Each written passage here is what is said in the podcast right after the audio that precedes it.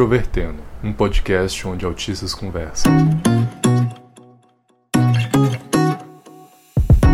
Um olá para você que escuta o podcast Introvertendo, que é o primeiro podcast do Brasil formado por autistas. Meu nome é Thiago Abreu, sou host desse podcast e hoje nós vamos discutir sobre a ativista Greta Thunberg. Eu sou o Luca, tenho 19 anos e até hoje não, nunca fiz nenhum ativismo ambiental, mas planejo fazer. Meu nome é Tânia Bezerra, eu sou do coletivo Sustentabilidade do Vale do Paraíba. E se você quiser acompanhar o nosso podcast, nós estamos em diferentes espaços. Você já sabe, nosso site é introvertendo.com.br. Nós estamos em diferentes redes sociais como Facebook, Twitter e Instagram, todos pelo nick Introvertendo. E é claro, se você quiser apoiar a gente, você pode tanto nos apoiar financeiramente pelo Padrim ou pelo PicPay, e você também pode mandar o seu recado para nós. Nosso e-mail é ouvinte@introvertendo.com.br e lá você pode falar sobre tudo, sobre o nosso projeto, fazer comentários com relação ao nosso podcast, e, enfim, conversar com a gente.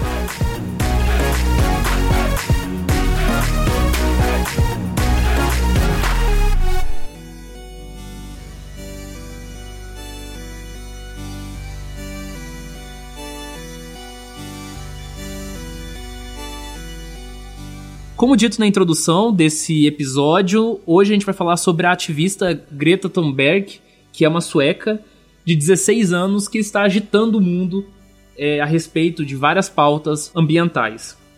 E para discutir sobre esse tema, nós trouxemos então a participação da Tânia Bezerra, que é uma educadora ambiental, né, que reside em São Paulo e que vai falar um pouco com a gente sobre o trabalho da Greta, também sobre ecoativismo e a gente vai discutir também, claro, como nós somos um podcast sobre autismo, sobre o diagnóstico dela de síndrome de Asperger. Então, Tânia, eu queria te perguntar primeiro como é que você conheceu o trabalho dela? Ah, foi através do, do noticiário, né? Acho que desde março desse ano ela já começou a despontar na mídia, né? A Greta, como a gente disse, ela é da Suécia.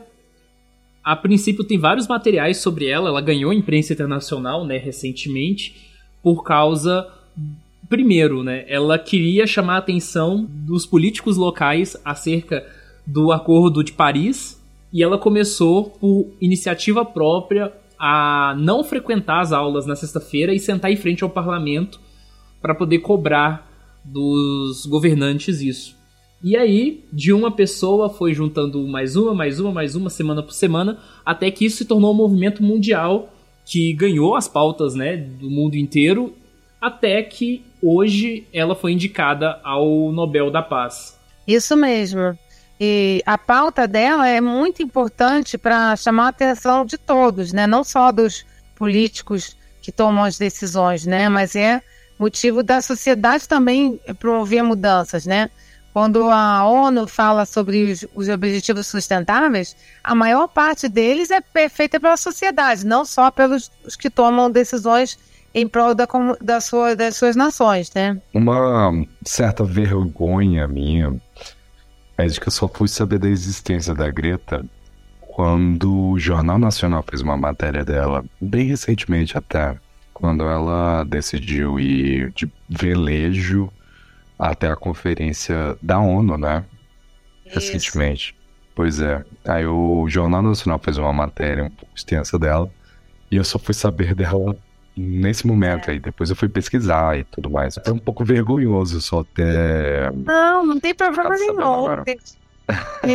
que nem ouviu falar ainda na Greta, né? Uma coisa assim, Sim. normal. Às vezes as pessoas estão tão envolvidas com as os assuntos pessoais ou de trabalho, né? Que é muito difícil mesmo você ficar atento a tudo, né? Agora, é, até essa própria. Tudo que a Greta faz causa polêmica, né? Sim. Então, essa viagem dela já foi uma polêmica, porque ela não quis pegar o avião. e ela causou na cidade dela, ou no país, não sei, é, uma diminuição do, do pedido de, da, da demanda por voos internacionais e nacionais muito grande. então foi um efeito Thunberg.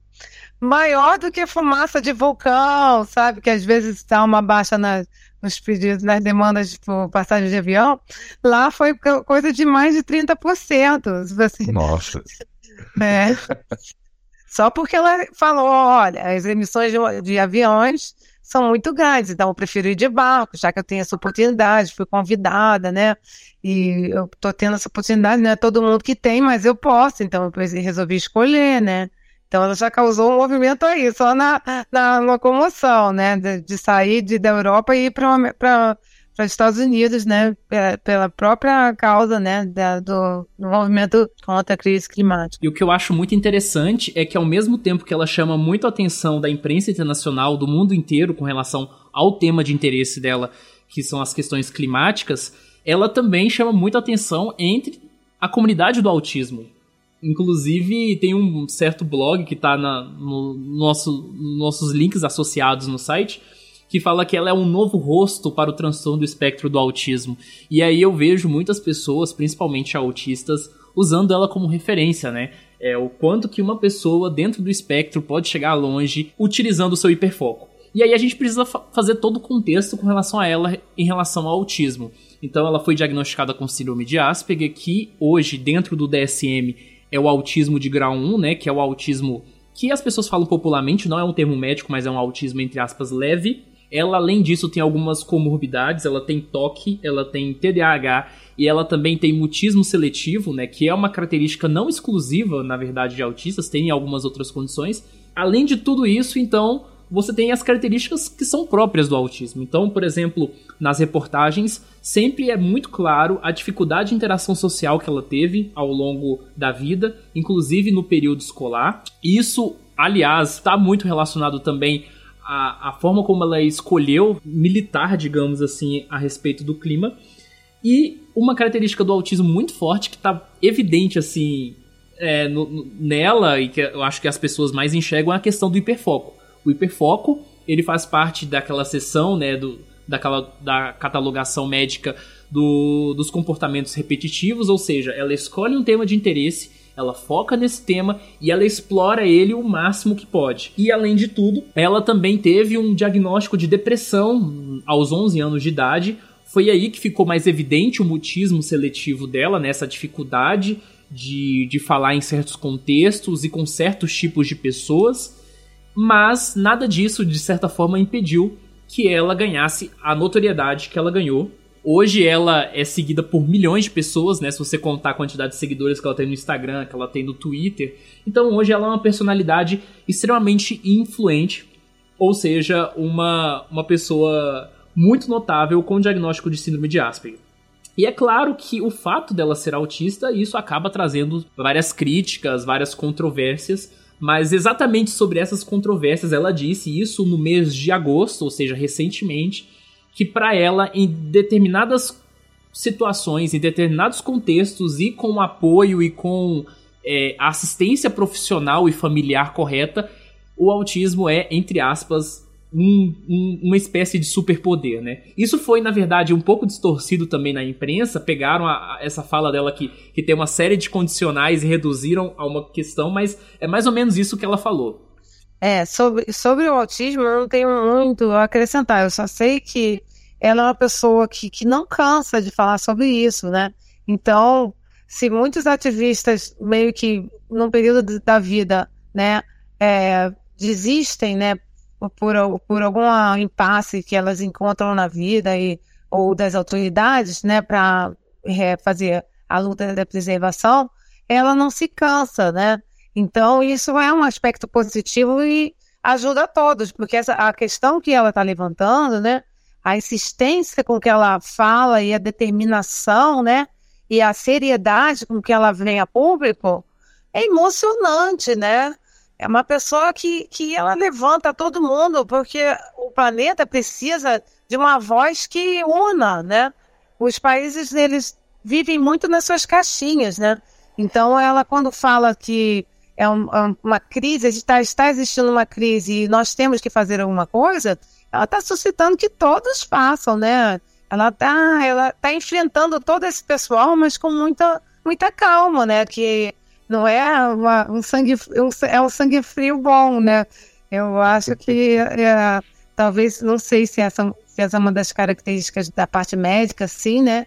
Mas é, eu acho que ajuda na, na causa. Eu acho que sim, tá muito relacionado, até porque é muito engraçado, né? Como da mesma forma que alguns a criticam por causa das características diretamente relacionadas ao autismo, são as características do autismo que muitas das vezes tornam ela uma figura muito diferente, né, das figuras populares com relação ao clima que podem aparecer. Então, dizem, por exemplo, muito das expressões faciais que são, entre aspas, limitadas, que ela tem um tom mais sério, uma forma de, de falar mais formal, e tudo isso está intricado uma característica do autismo que muitas vezes é mencionada que é a fala pedante, a fala formal e às vezes extremamente complexa. Bacana, não sabia também não. Sim, eu inclusive acho que as críticas tendem a pesar um pouco mais nisso do que deviam, né? Então é um negócio assim que a galera não desiste de, de focar em cima.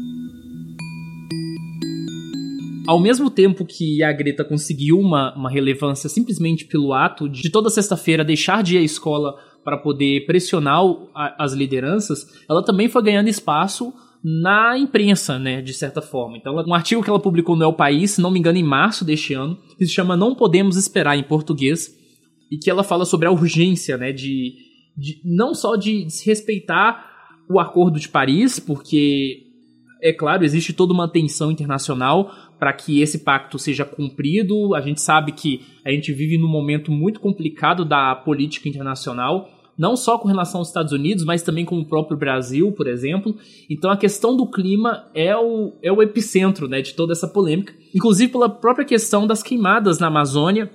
Que, inclusive, mesmo que depois que elas pararam de ser discutidas, elas continuaram a ocorrer, passaram pelo Pantanal, continuam trazendo efeitos sobre o cerrado. Muitas das vezes, eh, que eu acho que talvez seja mais interessante, que a própria Tânia pode falar de uma forma mais específica, é o quanto que ela enxerga isso como uma urgência, mas ao mesmo tempo, por ser um tema de hiperfoco dela, ela não consegue se descentralizar isso porque ela entende que é uma questão urgente. E as pessoas comuns elas conseguem, digamos assim, descentralizar essa questão urgente da vida deles e continuar sua rotina como se nada tivesse acontecendo. Não é só ela que fala sobre a crise climática e essa, essa, esse problema que, que é gritante, que é atual e que é urgente, né? O painel intergovernamental sobre as mudanças climáticas, IPCC, ele é desconhecido por, por metade da população, né? Então, quando ela vem a público é, falar sobre temas que são importantes, mas que não são conhecidos, né? Isso gera uma polêmica muito grande, né? Sim, eu acho que tem uma coisa muito interessante que você falou, é que ao mesmo tempo que a gente vem num período de muitos conflitos políticos, né, que a política internacional anda muito tensa, a gente também tem uma onda de negacionismo da ciência, né? Inclusive, dentro do, do próprio autismo, você tem vários mitos que entram, que saem de vez em quando, que é a questão das vacinas. Teve uma onda agora recente que de tempos em tempos vai e vem, que é a questão do MMS. Na própria política brasileira, você tem agora um, um, uma, um descrédito da ciência extremamente absurdo. E aí eu percebo que muitas das críticas né, que ela recebe, por exemplo, isso mais focando nos casos, vem de muitas vezes políticos que são ligados a áreas que tendem muitas das vezes a desacreditar na ciência, né? Principalmente nos pontos mais, mais extremos do espectro político. Aí não vem só da política brasileira, como da política estadunidense já instalada, um governo que tende a negar fatos científicos, na política italiana, na política alemã, o partido que mais cresceu é o partido de extrema direita que nega vacinas, que nega mudança climática, que nega tudo. Então é uma tendência global que hajam governos que defendem ativamente o negacionismo científico. Eu acho que a, a, a Greta ter surgido nessa época é, é, bom e ruim. Bom porque ela é um expoente nesse, nessa defesa climática e ruim porque ela vai ser muito, muito enfrentada por conta desse tipo de gente. São, são os interesses econômicos, né? E os interesses próprios de cada país, né? Então, se os países mais desenvolvidos né, têm que reter é, o crescimento e uh, o consumo, né, os países menos desenvolvidos eles têm que cuidar da, das, suas, das suas reservas biológicas, né, dos seus biomas e tal, para não emitir é, o que está por trás das mudanças climáticas, né? são as emissões de gases do efeito estufa, né? Então, os dois gases mais importantes do efeito estufa, né, que é o GEs, são é, é o gás carbônico e o metano, né?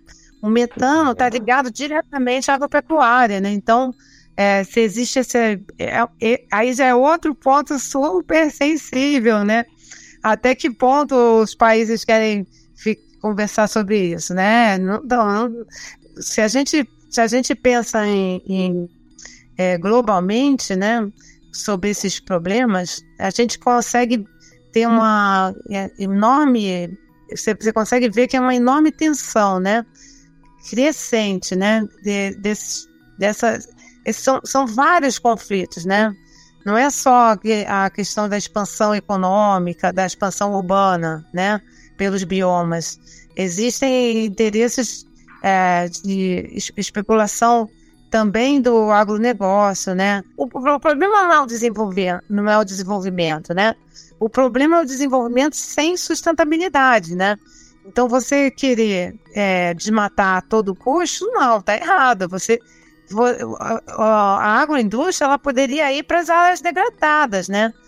E já tem muitas áreas degradadas, por exemplo, estou falando no caso do Brasil, né?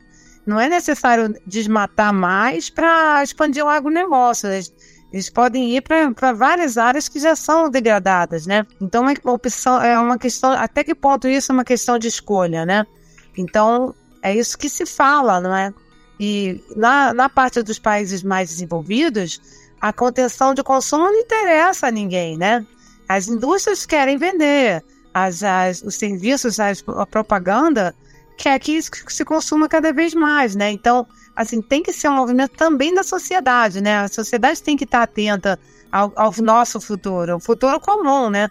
A Greta está falando disso o tempo todo, né? Isso, e exatamente por isso que muitos políticos dessa ala, digamos assim, de extrema direita, acabam chamando ela por vários termos pejorativos, musa do apocalipse, é, o evangelho do mal e uma série de coisas assim, para tentar menosprezar aquilo que ela tá falando. E a estratégia é muito parecida com todo tipo de falácia, né? Que você ataca a pessoa e não o argumento dessa pessoa. É só lembrando, né, que o negacionismo em termos de comunidade científica, ele tá com 5%, né? Então, 95% dos cientistas atualmente acreditam que as mudanças climáticas, né, a, o aquecimento global é devido a, a, causas humanas, a influência humana sobre o clima. Que esses 95% dos cientistas sabem disso, tem provas e mais provas por vários modelos de clima, né? Que, e, e chegaram a essa conclusão. Então, esses 5% de negacionismo fazem barulho, porque é como a pirâmide do, da riqueza, né? A riqueza está no, tá nos 20 maiores, das 20 maiores famílias do mundo, né? A riqueza de, sei lá, 50%, não sei qual é essa, essa estatística, né? Mas mais que metade está é, é, tá nas mãos de muito poucas pessoas, né? Muitas poucas famílias, muito poucas, poucas empresas, né? Então, mais ou menos por aí que é esse entendimento. Então, quando você. Isso está refletido no meio ambiente, né? Porque até o Papa agora ele está ele tá a favor da é, já, é, em, em 2015, né, foi emitido um documento, né, que chama-se a encíclica Laudato Si. E essa, essa encíclica, ela faz, faz vários alertas, né, e não, não é à toa que eles agora vão fazer um sínodo sobre a Amazônia, nem em Roma, porque eles sabem que todas as, as os aspectos da, da proteção ambiental estão muito em pauta, né? Não é uma coisa para se esquecer e passar. Não, isso é uma coisa que tem que ser, ser, ser é, refletida por todos, né? Sim, sim. Inclusive a Greta foi recebida, né, pelo Papa. E... Papa, já foi há pouco tempo. Ou seja, ela tá ganhando uma relevância muito grande. Também no mês de setembro ela protestou em frente à Casa Branca, mas ela disse que não ia insistir muito, porque obviamente o governo do Trump não acredita, né, digamos assim. Na verdade, não é questão de acreditar, né? É uma questão de, de chegar, é, de chegar a dados conclusivos que são muito claros sobre a questão do aquecimento global e definitivamente muitas vezes não dá para você ficar batendo em algo que não vai reagir, né, digamos assim. A encíclica Laudato Si, não é só uma encíclica verde, né? Ela mostra por, por vários pedaços da, da encíclica, ela fala que é uma, uma encíclica socioambiental, né? Então que o clima está diretamente ligado às pessoas, né? Então quando você vê uma área degradada, ela é mais barata, né? Então, quem vai morar ali? As pessoas que têm menos dinheiro, né? Quem vai sofrer mais as mudanças climáticas são as pessoas mais desprotegidas, né? Então, por exemplo, você vai, vai construir, vai comprar uma, uma casa, vai comprar um terreno perto de um lixão, que é uma área mais, mais barata para se viver, né? Tem várias coisas que mostram que, que a, o aspecto econômico está tá ligado a, ao aspecto social e o aspecto ambiental, né? É o tripé da sustentabilidade, né? Se você não tem o equilíbrio entre esses três aspectos, social, ambiental e econômico, né? Você não tem a sustentabilidade. Então, vai ser uma coisa prejudicial a uma dessas partes, né? A Greta, ela, além de dela ir a, conversar com o Papa, né? Ela conversou também com o movimento católico global pelo clima, né? É uma, uma, uma um grupo de pessoas em, em, vários países, né? Eles estão fazendo esse movimento dentro da igreja, né? Para mobilizar as pessoas para terem atitudes mais sustentáveis no seu dia a dia e, por exemplo, nas construções de igrejas, tendo usando materiais mais sustentáveis, né? É, com, é, com economia de luz, com economia de energia e e toda essa, essa pegada mais ecológica para dentro da igreja, né? esse movimento católico global pelo clima é como se fosse um braço do Papa nesse dia a dia, né? Porque ele fez a encíclica e ficou lá, né? Algumas pessoas acessam e tal, mas o movimento ele faz campanhas, né? Nesse sentido. Então agora ele está tá sendo é, o, a, a, época de, de oração pela criação, né? Que foi desde o dia 1 de setembro até 4 de outubro, né? E é um, é um movimento, uma rede internacional, né, de, de indivíduos e organizações católicas que respondem ao chamado do Papa Francisco para cuidar da criação, né, cuidar da casa comum. A Greta, ela foi para os Estados Unidos agora, né, e foi entrevistada na televisão. E o repórter perguntou: Você sente alguma diferença na, na no, no, tema que quando você trata mudanças climáticas aqui na Suécia ou na, na, na América, nos Estados Unidos? Aí ela fala assim é, eu sinto que aqui é como se ainda fosse discutido se esse fenômeno existe ou não. E de onde eu vim, é, é mais como um fato, né? Nós atribuímos que existe uma mudança climática ao homem, né? Nós, nós assumimos isso, já, já sabemos que isso existe, né? E ela, e ela fala assim que uma das pesquisas que você pode fazer, né, para ajudar a salvar o nosso futuro, é que a gente precisa é, acabar com ou diminuir muito, né, a indústria de é, agropecuária, né, a indústria leiteira, né, e, e ela tá, a, tá, é claro isso, que tem muita consciência, se você fala do desmatamento hoje na Amazônia, 70% é por causa da agropecuária, atividade econômica principal, né, causadora do, do desmatamento, é, a agropecuária, né? Eu sempre fui muito ligada à natureza, né? Eu morava, eu morava, nasci no Rio de Janeiro, vivi lá a maior parte da minha vida, né? Então eu sempre fui muito ligada à praia, parques, né? Mas eu só me considerei uma ativista do meio ambiente depois que eu vi o, o filme Cowspiracy. E eu fiquei hum. muito chocada, né, com essa dicotomia de vida que a gente leva. Então a gente luta pelo meio ambiente, é a favor de não é a favor do desmatamento, quer que toda a natureza seja preservada e se alimenta de gado, né? Vamos dizer assim. Então, o gado, ele atrapalha muitos biomas, né? Então, eu achei uma coerência enorme, né? Continuar a viver assim, né? Indiferente a isso tudo, né? Eu também me tornei vegana, né? Tenho dois anos e meio de veganismo. É assim, é um pouco difícil viver na, na sociedade atual, é, é, se alimentando assim vivendo assim uma vida normal, uma vida urbana, né? E tendo que sele selecionar, né, os alimentos, né? É muito difícil, mas eu acho que é uma atitude coerente, né, com a minha vida, né, de defesa do meio ambiente, né? Sim, eu como morador de Goiás, aqui é muito mais difícil a questão de, de ativismo ambiental, porque, pô, é um estado que depende da agropecuária e tudo mais. Mas, assim, é, é bizarro a visão que, que cidadãos residentes de Goiás têm da, do ativismo ambiental. É um negócio, assim, quase pejorativo. É, chega a ser anormal como que, que a, a região centro-oeste inteira tem um, um culto à, à carne animal esquisito até, sabe? É, Aqui é o agropop. É, é total, é o agropop aqui. É, é, é, realmente estranho isso pra mim. Mesmo eu tendo nascido em Tocantins, que não é exatamente um estado santo nisso, que também é outro estado extremamente é, industrial na, na, na questão agropecuária. É, é um esforço que todos nós devemos fazer, né? Reduzir a, a, a ingestão de alimentos de, de derivados de, de animais, porque é uma coisa muito gritante, né? Que 70% do desmatamento sejam provenientes da, da atividade agropecuária, né? E a gente de, gostar de defender a mata, a, a, a, qualquer bioma, né? E ainda continuar sendo conivente com essa indústria, né? Chega a ser conflitante, né? Acho que as pessoas não vivem bem assim. Ao mesmo tempo que é existe um conflito interno, né?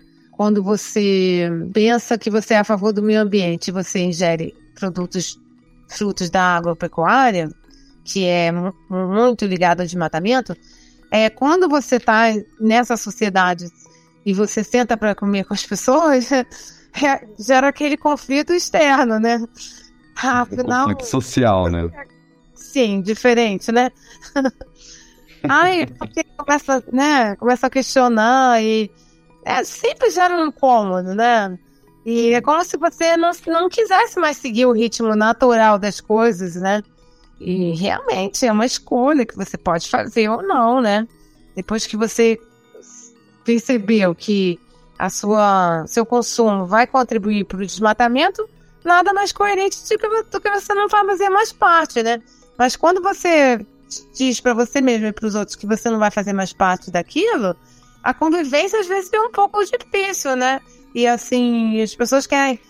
É, você vai na casa de uma pessoa, a pessoa te, te dá um pedaço, dá um bolo. Aí tem, tem lá, o, o bolo é feito com, com ovo e com leite, né? Então você, ah, não, obrigada, fica não come leite. Não. Aí causa uma estranheza muito grande, né? Então já ainda já tá, também é um conflito, né?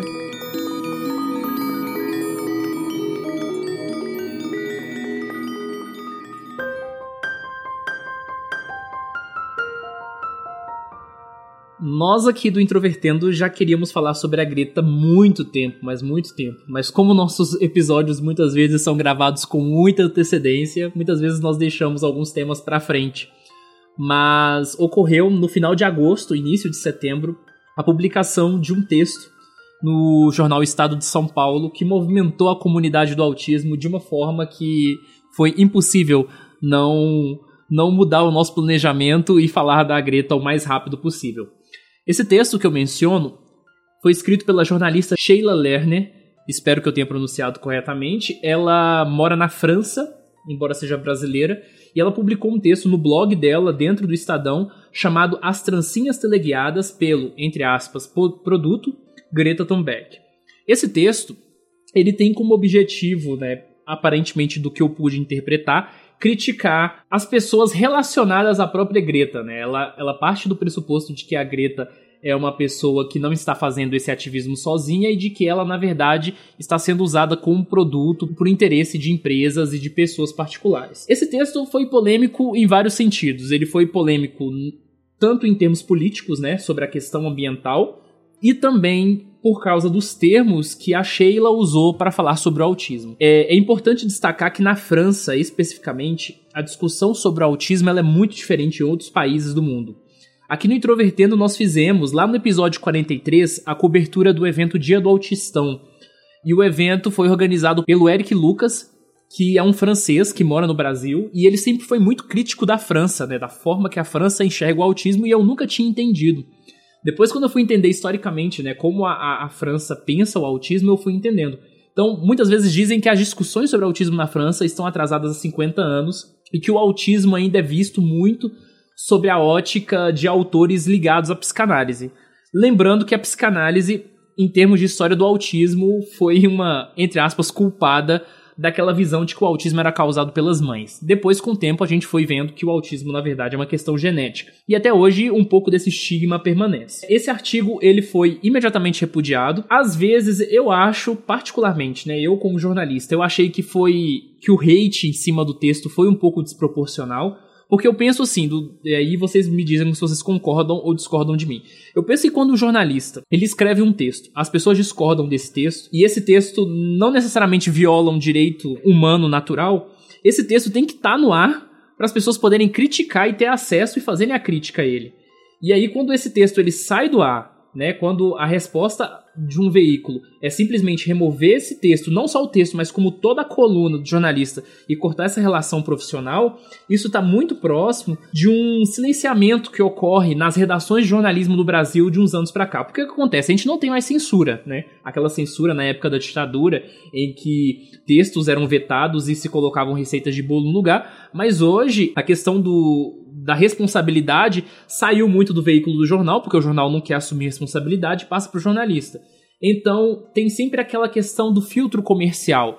O que os anunciantes esperam, o que o público espera, e o jornal se move para atender esses interesses. Então, a partir do momento que um texto como o dela é, causou esse choque né, dentro da comunidade e teve principalmente um autista, foi uma pessoa específica que eu não vou mencionar o nome aqui porque a pessoa não está aqui, mas essa pessoa iniciou toda uma campanha para o Estadão remover o texto, eu penso que o jornal não estava necessariamente preocupado com a qualidade da crítica que a jornalista fez, e muito mais no sentido de atender simplesmente uma demanda de mercado. Com relação ao texto em si, eu não estou defendendo o texto, tá? Porque eu acho que é um texto extremamente superficial, é um texto que tem uma argumentação pobre, digamos assim, por quê? É, existe uma questão que poderia ser importante de ser discutida, que inclusive outro artigo que o Estadão publicou depois é muito mais eficaz, que é de simplesmente falar assim: olha, as críticas da Greta são válidas, mas é, do ponto de vista prático, o que, que a gente pode fazer para além dessas críticas, né? Que, que é basicamente o que o outro artigo fala. E aí essa coisa que é mais importante da discussão, ela é substituída inicialmente por uma antipatia natural que a Sheila tem pela Greta. Então ela já começa o texto falando assim: a menina Greta Thunberg sempre me irritou além da conta e nunca soube por quê. E aí eu penso no seguinte, assim, não sei o que vocês acham, mas quando alguém diz imediatamente que detesta alguém, como é que eu posso confiar que essa pessoa vai fazer uma crítica séria e uma crítica que pelo menos tente ser coerente com a realidade? Sobre essa última parte que você falou, é, eu não sei se, se uma empatia inicial, que é uma antipatia, né? Isso tem influência sobre todo o resto, mas é, eu acho que essa, essa repórter, essa, essa escritora, ela foi muito infeliz, né? Nos comentários que ela fez. Muito indelicada, né? Talvez ela não conheça, não sabe que existem aspectos, níveis muito altos e níveis baixos que, podem, que as pessoas podem conviver normalmente sem causar nenhuma é, incômodo nas pessoas, na, no ao redor, na sociedade. Então ela foi muito indelicada, né? E, e mal educada, né? E na, tirando essa parte da grosseria, assim, que é, né? Ela, ela foi, ela entrou na falando que a gente, que ela, que ela foi teleguiada, que, que, mas isso é uma crítica que se faz a todos os jovens também, né? Quando os jovens começam a entrar na política sempre falam que estão sendo manipulados de alguma forma, né? Se um, se um, se um jovem é, quer fazer parte de um movimento de ciclista, que é uma coisa boba, né? Você ser um ativista de ciclismo, de mobilidade urbana. Nossa, eles falam que, que os jovens estão sendo guiados, teleguiados para lutar contra o sistema. Quando, na verdade, as pessoas só querem andar de bicicleta, entendeu? Então, por exemplo, a Tumba, a Greta, ela, ela quer falar sobre um ponto que é sensível, né? E isso incomoda, né? Incomoda todos, né? Porque tem que sair, sair da zona de conforto para para entender qual é o problema ambiental que está acontecendo no momento, né? Então, se para as pessoas comuns, né, é fácil você ligar um ar-condicionado e, e fica tudo bem, ou você pegar um carro e, e pronto, e já está resolvido o problema de transporte, não é assim com o resto da população. Então é sempre aquele, questionamento indigesto sobre o problema, né? Então, o problema é um problema planetário. É como resolver? Não, eu não sei resolver, né? Então, assim, a Greta também não está resolvendo, ela está é, cutucando, né? Tá cutucando com a vara. Então, é claro que ela vai incomodar. Essa questão vai incomodar, vai, como incomodou desde os anos 60, né? Quando foi o primeiro movimento ativista contra os, os resíduos é, nucleares, né? Que queriam colocar numa determinada região. Foi um monte de gente lá falou que não. Aqui não é lugar para isso. E qual é o lugar? É um lugar mais pobre, né? Um país subdesenvolvido. A China é o, é o país mais escondido. É, é, o problema é, é, geral. Não existe o lá fora, né? Existe o nosso planeta, né? Jogar lá fora. Vou jogar lá fora. Jogar. Vai jogar onde? Estamos aqui na, na nosso planeta, nossa casa comum. É, a gente tem que fazer um movimento contrário. Só que o movimento contrário é mais custoso, né? Por isso que ela incomoda. Então, eu ia falar que era algo na linha que você tinha dito. Eu, apesar de discordar muito do que a escritora falou no texto, tive uma impressão de que o, o Estadão, como empresa, teve uma preocupação muito mais estética no aspecto de que viu que estava pegando mal para ele como empresa ter aquele texto rosteado ali, então simplesmente removeu ele em vez de, de manter ele, fazer um editorial falando que discordava ou simplesmente manter ele ali para fomentar uma discussão, por mais que o posicionamento da jornalista evidentemente fosse muito mais grosso do que deveria com a Greta, eu achei que foi tosco da parte de ambos, tanto do Estadão de ter removido o texto quanto da moça de ter escrito aquilo. Mas falando sobre o texto mesmo, para você ter ideia, eu só fui saber do espectro autista da Greta por meio daquele texto. Porque para a maioria das pessoas, quando iam tratar sobre o ecoativismo dela, Sinceramente, não importava se ela era autista ou não. O que importava era o, a mensagem que ela trazia. O fato da jornalista ter focado tanto no, no espectro autista dela como algo genuinamente pejorativo é tosco da parte dela porque não adiciona nada a. Se muito só caracteriza a Greta como uma personagem maliciosa e controlada e incapaz de pensar por si mesmo não adicionem nada à discussão, por mais que ela seja contrária ao ecoativismo, não, não traz nada. Então eu achei muito tosco isso. Só a partir daí que eu fui saber que a, que a Greta possui um espectro autista, para vocês terem ideia. Então, assim, eu, por mais que eu discorde de tudo do texto, eu ainda acho que ele devia estar lá no, no Estadão, porque poxa, eles possuem um editor. O editor ele era responsável por analisar isso antes de publicar. E se ele avaliou que para a empresa seria bom que publicassem aquele texto, deveriam ter mantido ele até o fim, por mais que fizesse uma errata depois ou um próprio editorial esclarecendo o posicionamento da empresa. Eu achei que foi muito mais midiático do que qualquer outra coisa remover.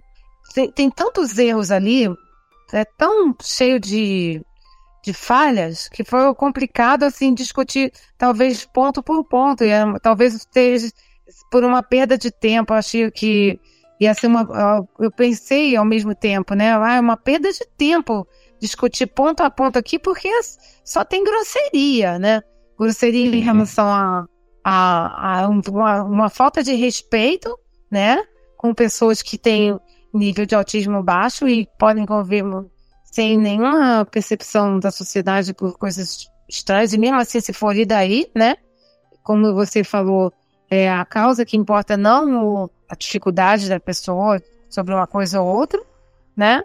É importante a mensagem, e ela está sendo muito bem dada, do que você ficar é, é, é, discutindo, né? Agora, a segunda parte da, da entrevista foi pior ainda, né? Atribuir a mudança de, de foco à ideologia marxista, né? Sim, ai, muito ruim, muito né? ruim, né? Muito ruim. A gente, quem fala sobre preservação não está necessariamente atrelado a, a, a, comunismo e defesa de marxismo. A gente, quem fala sobre preservação, está preocupado com a, a, a, riqueza da biodiversidade, a, a, a pena por perder tantos recursos, por perder tantos bichos, por, por diminuir a riqueza da, da, desses biomas, é, por é, é, dificultar várias pesquisas que poderiam ser feitas com medicamentos. A própria é, maravilha de saber que tem tantos animais ainda não descobertos sobre vários biomas, né? Então, essa é a pena. Não, não tem assim, é porque a gente quer lutar. Eu não quero lutar para o meio ambiente nada. Eu gostaria de ficar na minha casa vendo televisão todos os dias, entendeu? Folgadamente. Mas é, é, é, é, é uma questão que me incomoda. Então, eu, eu sempre estou numa, numa educação, na oportunidade que eu tenho de fazer, de dar uma aula sobre qualquer tema de socioambiental, eu, eu me novo, né? Eu tenho traba eu trabalho oito horas por dia, seis horas por dia, mas eu sempre estou fazendo trabalhos voluntários, né? Porque eu, é uma necessidade, assim, quase eu me ligo muito com, a, com os biomas e com a, com a, causa, né? Então, não é porque eu sou de esquerda ou se eu tenho pensando mais à esquerda, que eu então agora eu arranjei uma luta para lutar. Puxa! quem dera! Quem dera a gente tivesse essa, essa uma, uma sociedade voltada para o meio ambiente, a gente falasse assim: ah, deixa eu ficar aqui, deixa eu apertar um botão aqui. Ah, ah, eu vou escolher aqui onde eu vou usar mais os meus recursos. Ah, vai ser aqui, vai ser ali. E não, né? É o contrário, né?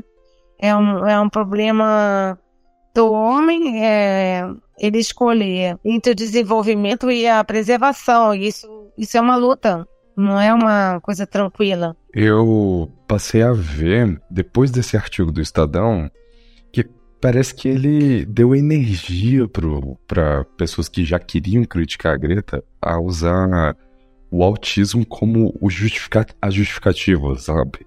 Eu passei a ver muitas piadinhas dela que ela evidentemente tem um problema para dar entrevista, ela fica nervosa com isso, ela perde um pouco da compostura, ela não consegue pensar direito em qual palavra vai concatenar para falar em seguida. E muita gente fala: "Olha aí, ó, a menina ela não é, ela não é nem humana, olha aí, cara, ela não consegue nem falar direito, porra demais". Então, isso é uma característica evidente do autismo. Esse tipo de piadinha eu só passei a ver depois do quadro do Estadão. Então, querendo ou não, eu acho que seria uma responsabilização que teriam que fazer ao Estadão como empresa de que, cara, eles voluntariamente ou involuntariamente acabaram fomentando um tipo de, de crítica ainda mais tosco à Greta, que não, não, não não compete a nada do que ela defende, é simplesmente o que ela é. E as pessoas estão criticando a mina pelo que ela é. É muito mais tosco do que simplesmente criticar ela por conta do que ela defende, sabe? Tem uma questão aí que é o seguinte: vocês falaram sobre o, a própria postura do Estadão em si e as pessoas que quiseram, que, que pressionaram o Estadão para remover o texto, fizeram todo, toda uma campanha na internet se moveram afirmando que o texto violava o, o código de ética do, do Estadão. O que é algo que eu particularmente discordo, em parte, porque eu penso que, tirando as grosserias mais claras do texto, o texto, na verdade, ele era uma crítica conservadora comum e pobre, sabe? Esse tipo de texto eu vejo a torto e a direito todos os dias nos grandes jornais do Brasil.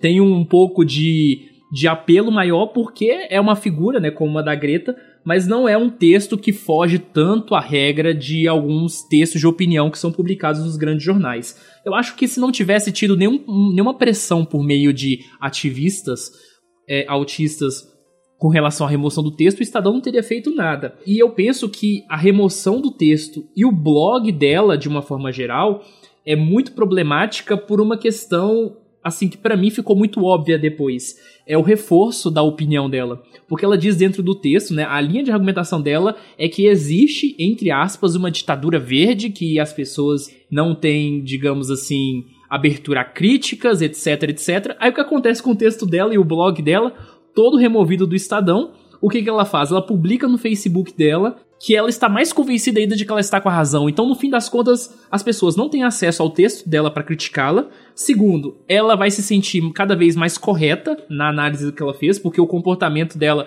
de certa forma, foi reforçado, né, porque o texto dela foi removido.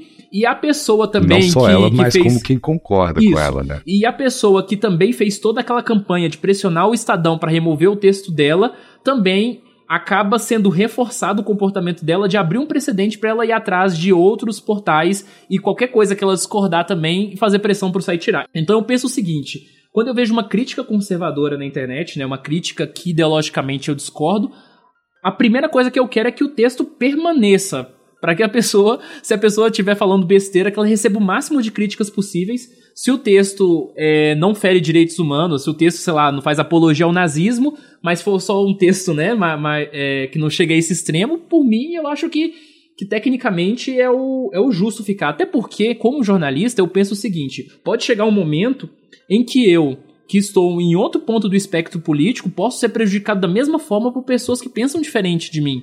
Entendi. E, e, aí, nesse aspecto, eu acho perigoso. Só para fechar essa questão do jornalismo, eu fico muito preocupado porque eu vejo dentro da comunidade do autismo, de uma forma geral, tanto por parte de pais, mas também por parte de autistas, que eu estou entre mais autistas, um descrédito da formação jornalística.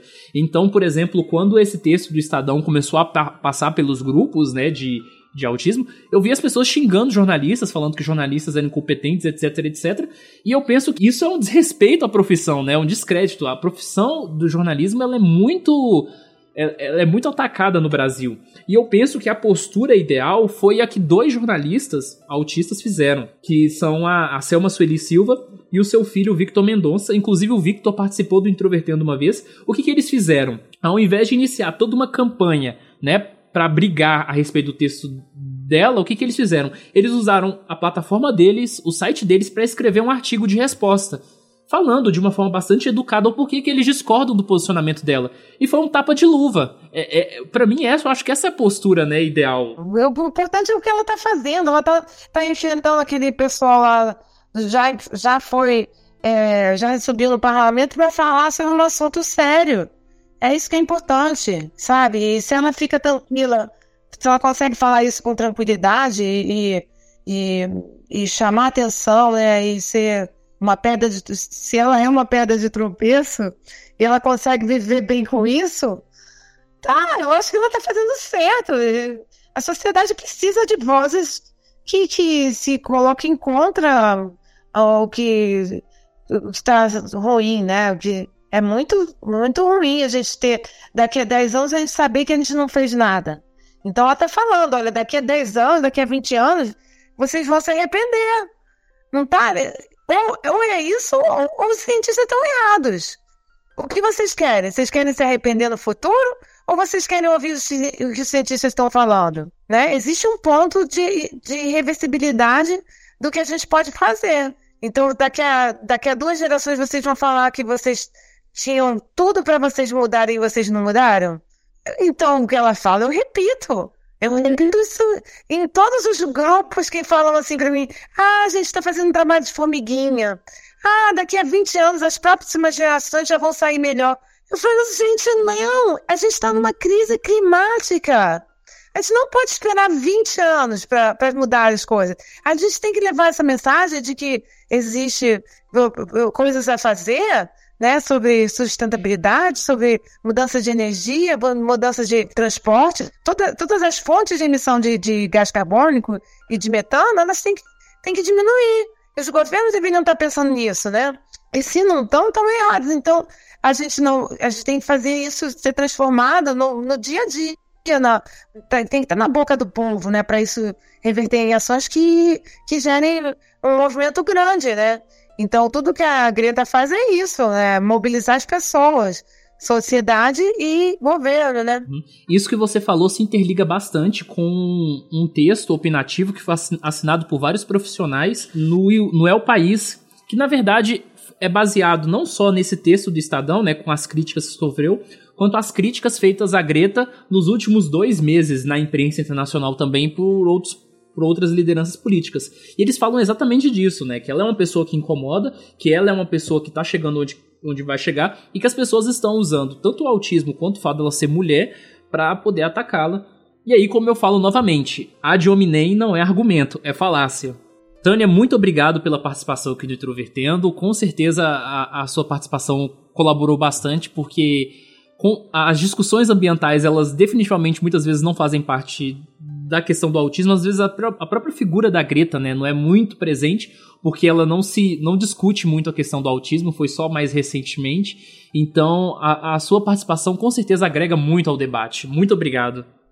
Ah, ok. Obrigada a vocês. Eu adorei conversar e passaria o dia inteiro conversando sobre o meio ambiente. É sempre uma muito boa oportunidade obrigado, tá? né, da gente é, é, dar mais recursos para vocês é, conversarem sobre. É uma questão muito importante, né?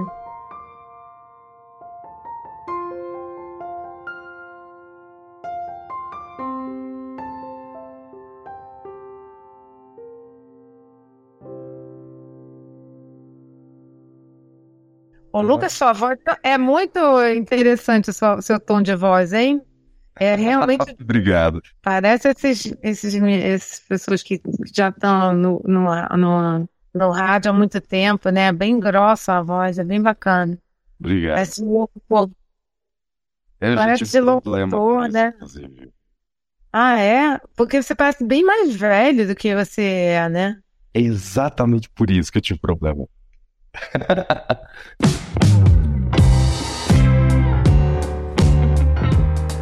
Olá pessoal, mais uma vez estou aqui comentando né, com vocês nessa sessão de e-mails, depois de muito tempo que a gente não conversa, por uma série de motivos, como eu falei para vocês no, na última sessão de recados, eu tive o gravador furtado, depois disso consegui rearranjar algumas coisas, não no mesmo nível né, do que se tinha antes, e também fiz uma viagem para Belém, onde o Introvertendo foi premiado na categoria Produção Multimídia do Prêmio Intercom. Essa história um pouco aí de, do Introvertendo em Belém, eu vou contar na verdade em um episódio, que era para ser o episódio 68, né? Era para ter saído hoje, mas como surgiu o tema da Greta e ele é um tema, digamos assim, mais urgente, né, de ser discutido, esse episódio, que vai ser um episódio sobre viagens, vai ser o episódio número 71. Então lá vou contar a história completa. Mas só para resumir aqui, o Introvertendo foi premiado na categoria Produção Multimídia, depois que já tínhamos vencido a etapa regional, que foi em Goiânia, inclusive. Foi muito legal, foi uma experiência muito diferente. A viagem em Belém vai trazer muitos frutos para o Introvertendo. Ah, daqui a alguns episódios aí, talvez no próximo mês ou no outro, vocês já verão é, gente nova participando aí. Vai ter umas coisas bem legais diretamente relacionadas a essa viagem a Belém. Eu venho também agradecer todos os comentários que a gente tem recebido, tanto no YouTube, quanto no Instagram, quanto pelo nosso e-mail, ouvintealbintrovertendo.com.br. Tem sido difícil, né, mencionar eles a cada episódio aqui, porque a gente agendou muitos episódios com antecedência por causa dessa viagem. Mas nós estamos lendo e acompanhando todos, então podem continuar comentando que a gente está tá acompanhando, tá? Então, muito obrigado pelo feedback de vocês.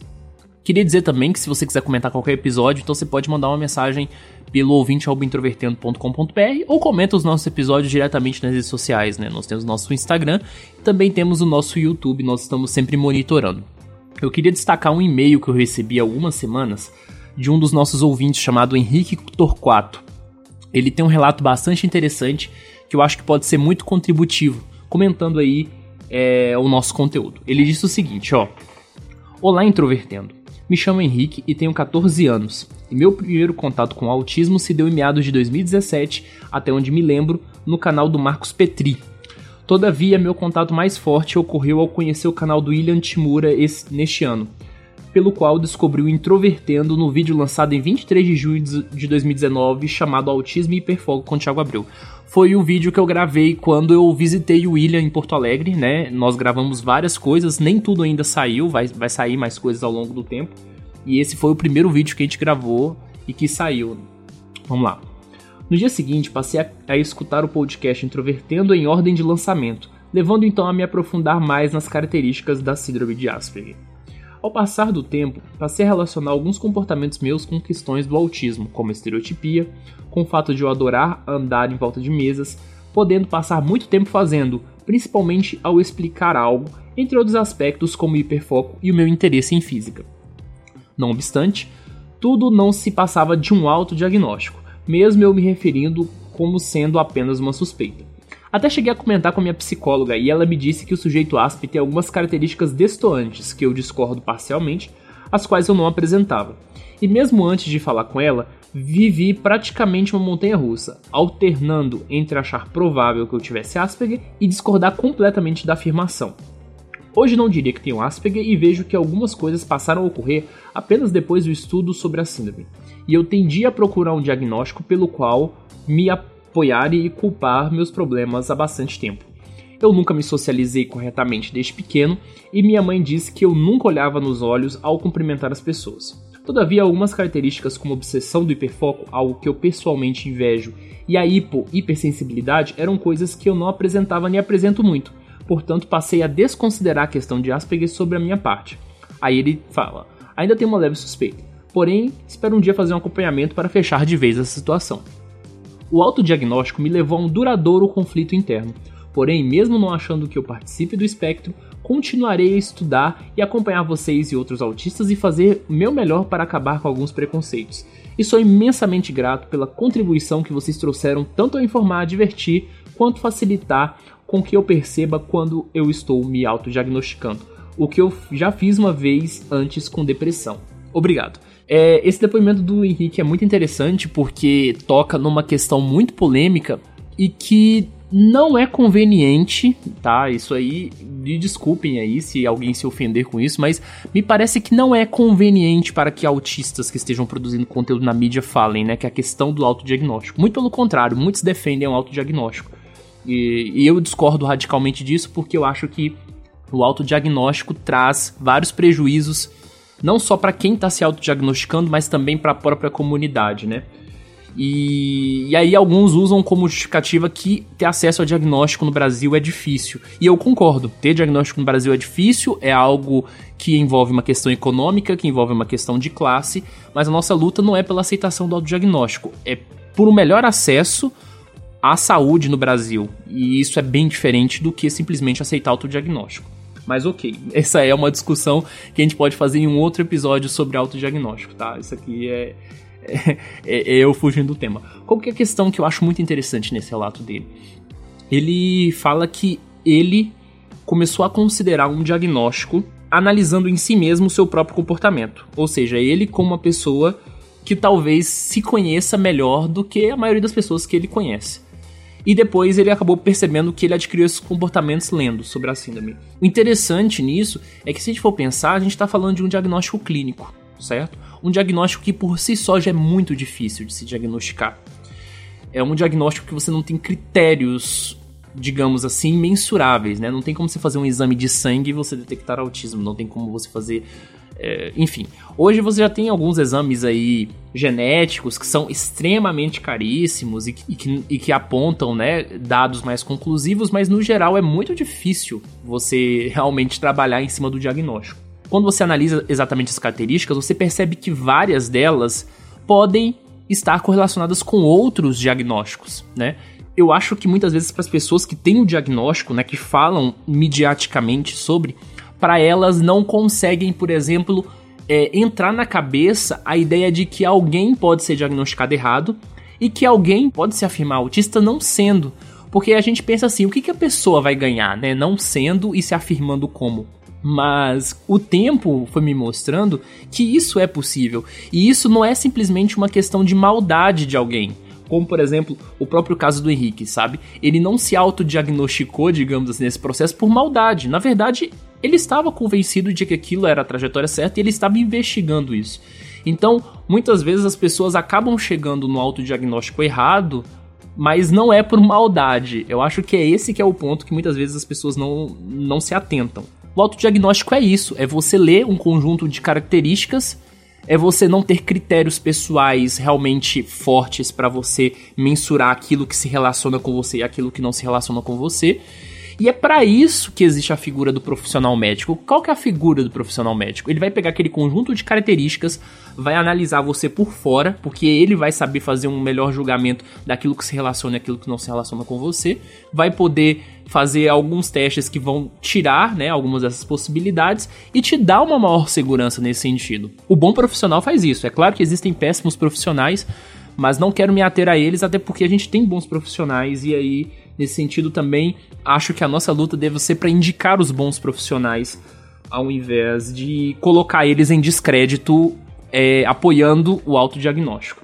Mas enfim, eu já sou voto vencido nessa discussão, né? Já percebo que a grande maioria da comunidade é a favor do autodiagnóstico, mas eu particularmente não posso não posso ser a favor de algo que para mim traz muito mais prejuízos do que benefícios. Eu acho que o autodiagnóstico, ele só é benéfico do ponto de vista quando você tem um contato com um novo diagnóstico, né, com uma síndrome, isso te instiga a querer investigar isso e que você tenha, né, os mecanismos para você procurar um profissional médico. Quando o autodiagnóstico te paralisa e só te faz ter um novo nome para você seguir a vida, isso para mim pode trazer muitas implicações negativas. Mas enfim, essa discussão do autodiagnóstico é longa, é muito complexa e definitivamente, tá? Espero que ninguém se ofenda com isso.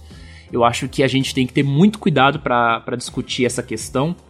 É um tema que eu quero discutir futuramente no, no podcast. Porque quando eu falo isso, é muito sério mesmo. A gente tem um diagnóstico. É um diagnóstico que, do ponto de vista pessoal, a pessoa percebe quais são as suas dificuldades, a pessoa percebe quais são, entre aspas, os prejuízos que ela tem.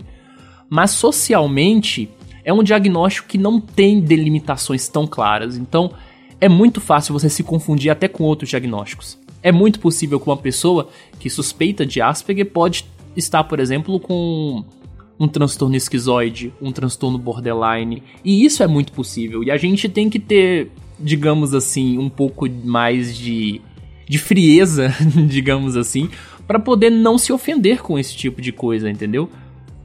Mas enfim, isso aí é, é um longo caminho, né? Por fim, a minha defesa pessoal é que o acesso à saúde no Brasil seja melhor, que mais pessoas tenham acesso aos profissionais para a gente não precisar ter que lidar com essa realidade de ter pessoas se autodiagnosticando e talvez recorrendo a erro, talvez não tendo um tratamento melhor também, né? Porque não adianta de nada você ter um nome, né, de um novo diagnóstico e você não tiver o que fazer nada com isso, né? Então é isso. Pessoal, é o seguinte, nós temos aí mais episódios para rolar do Introvertendo. Nossa sessão de leituras de e-mails volta em breve. Queria lembrar também que a gente tem um padrinho, um PicPay. Queria agradecer muito tá? A todos os padrinhos que estão nos, nos patrocinando, são quatro pessoas no momento. O nome deles estão sempre creditados aí no, no nosso site.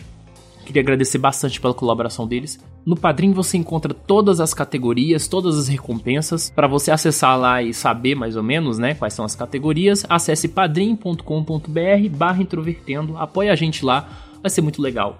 Enfim, a gente volta na próxima semana e até mais.